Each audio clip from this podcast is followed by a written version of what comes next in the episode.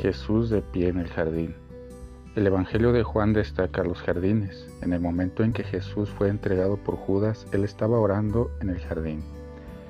En el Evangelio de hoy, Juan 20 del 11 al 18, la escena tiene lugar en un jardín y María Magdalena, que no se había dado cuenta de que era Jesús, lo confunde con un jardinero. Es solo después de escuchar la voz que llamaba María, que está, que estalla ella de alegría, diciendo, Maestro. El texto insiste en subrayar, María vio a Jesús de pie. Es hermoso ver cómo esta dimensión de estar en pie es pascual y cristiana.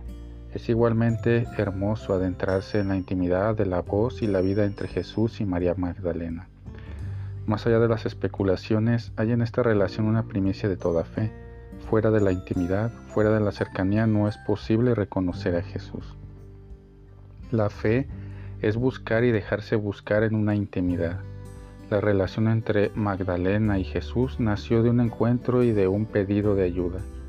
El Evangelio de Lucas dice que Magdalena estaba poseída por siete demonios, es decir, era alguien que no tenía dominio sobre la vida, alienada por otras fuerzas. Jesús le devuelve la humanidad, la capacidad de ser quien era. Es a partir de este grito que se construye una historia de armonía cuyo vértice tiene lugar en el jardín de la resurrección. El fundamento de esta armonía está en el jardín de la creación. La escena que se presenta hoy es el proyecto creador de Dios, donde todo era bueno que se vuelve posible a partir de la resurrección del nuevo jardinero en el segundo jardín.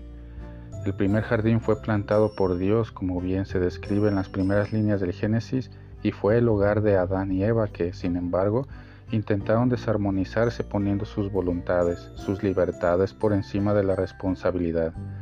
Es Jesús, el jardinero resucitado, quien rescata el proyecto del Padre y lo pone en nuestras manos.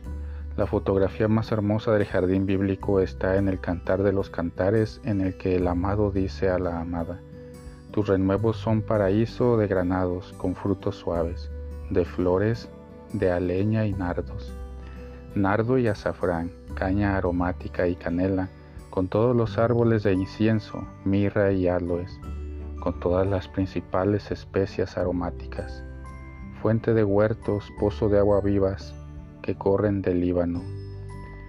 Cantar de los Cantares 4, 13 al 14. El jardín es la totalidad de la armonía resucitada en el amor entre el amado y la amada.